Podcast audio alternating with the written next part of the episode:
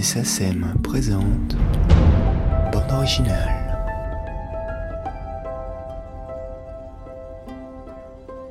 Nous sommes en 2014. Wes Anderson et Alexandre Desplat ont terminé leur troisième collaboration et ils ne savent pas encore que celle-ci rapportera l'Oscar de la meilleure musique de film pour le film de Grand Budapest Hotel. Nous sommes quelques heures avant l'avant-première du film. Le réalisateur est accompagné d'un certain nombre de personnes qui nous font comprendre que le temps presse et qu'il n'y aura pas beaucoup de temps à nous donner. Malgré cela, nous faisons face à une personne très détendue et qui insistera pour prendre le temps qu'il faut afin de rendre hommage à son compagnon de cinéma.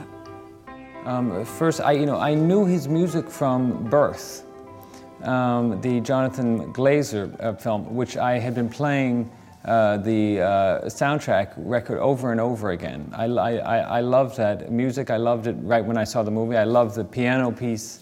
That's um, the, you know that smaller sort of sonata or whatever you would call it. That's in that's uh, later in the film. But the opening music is so powerful. And then I was introduced to him by um, Steve Gaghan, the director Steve Gaghan. Um, Alexandre was doing Syriana and, um, and I went to see Alexander at his uh, studio, and, I, and, so I thought, well, maybe I can convince him to do this uh, fantastic Mr. Fox. And so, um, I so then when I had the script ready, I gave it to him. Um, and I also moved to Montparnasse myself, so we became neighbors. Uh, we became uh, voisins. Um, dans le quartier. Um, but um, with each mo- movie, I think I, probably the music, I kind of think about the music in a different way. With the last movie, which Alex, Alexandre and I worked on together, Moonrise Kingdom, this one I had lots and lots of music already chosen that was not original music, that was Benjamin Britten music especially, and it was already sort of planned. And I was, and I did a lot of listening to just the of of Britten to find more music that would go into the movie. And Alexandre listened to all of that, and he made some original music for us that maybe related in different ways to the Britten music. But there was a sound that we were kind of responding to, let's say. Alexandre wrote really one big piece of music. We worked together for a short time on the movie, and he wrote this great big piece of music. And then I arranged the piece in different places. I played the piece over and over again through the movie in different arrangements. And sometimes I would use different instruments. And then I sort of arranged that. Then I went back to Alexandre and showed him. And then he and I sat together and he made it, you know, he, he wrote more music. He, he sort of took the editing I had done and made the pieces come to life again. And he sort of refined them. Um, but in the course of this, I listened to all the parts that he had written, which were many, you know, must have been, it was an or- a whole orchestra, and there were many different parts that he'd written for the different parts of the orchestra to play. I heard it all taken apart. You know, I heard, it, I heard the layers of the music separately. And many of the layers I liked just, I wanted to hear just what the French horn did, just what the uh, guitar did, um, just what the um, uh, percussion was doing. They were interesting parts, and I was quite inspired by that. So I made a piece that relates to this Benjamin Britten um, piece for children that describes how the orchestra works. Um, the young person's guide to the orchestra, and we made our own version of Alexandre's. But it was really the reason I did it was because I wanted to play all the parts that Alexandre had written because they were so good and they were so interesting on their own.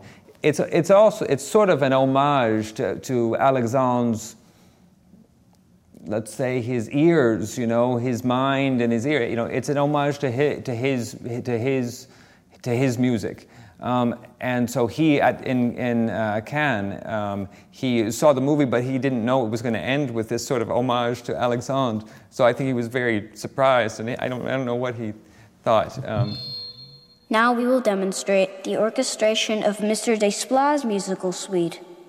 A little electronic metronome sets the time. First, a harp.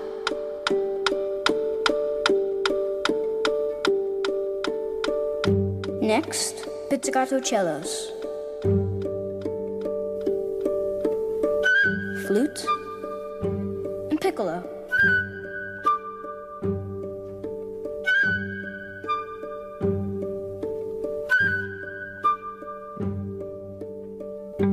Electric guitar.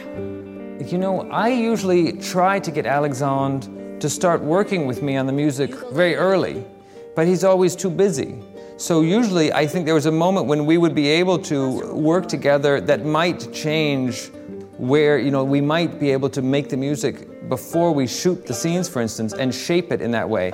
But usually i don't get him until later. You know he's got all these projects and when now now i have my time with him which i seize but it's usually after things have already progressed even though we always talk along the way. And i know he he has the movie in his mind and he's contemplating it but i will say i think alexandre likes to see it before he starts, before he really begins to, to write this up. I, I, I'm hoping on the next one, though, that I can get him to make some music before we begin, even. You know, I have a few little themes because you never know, I could have someone play it on the set. You know, I could.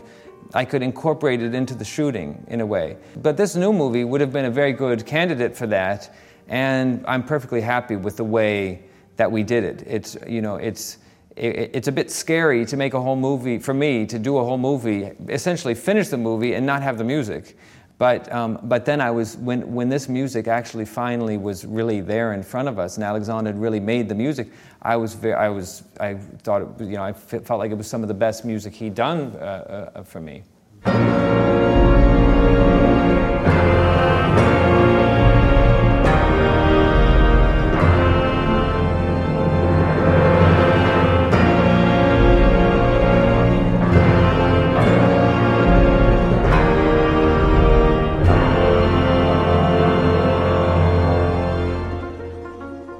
Had a few ideas just of that we wanted it to be sort of Eastern European.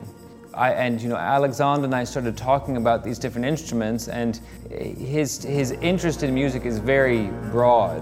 So if you bring up an area of music or a, a, a kind of regional music, he sort of always knows quite a bit about it. He knows something about it already, um, and so he'll say, "Well, here's the pieces we, must, we have to listen to, and he'll bring that into the equation.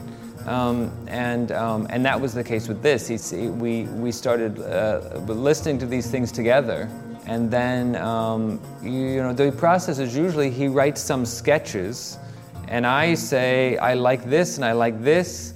And then he says, okay, let me expand this and expand this and see where it goes. And what about this one? And I said, well, I wasn't so sure about that. He said, well, let me change it a little and try something, you know, and he, he makes some small change and suddenly I see the reason he has written it, sort of. Um, so anyway, the, but the process of working on the Grand Budapest music was quite a bit of um, thinking time uh, before he really was writing the music. We just listened to things and talked about things, and he saw the movie a few times. When it actually comes time for him to be really focusing on the work, he tends to work very, very quickly.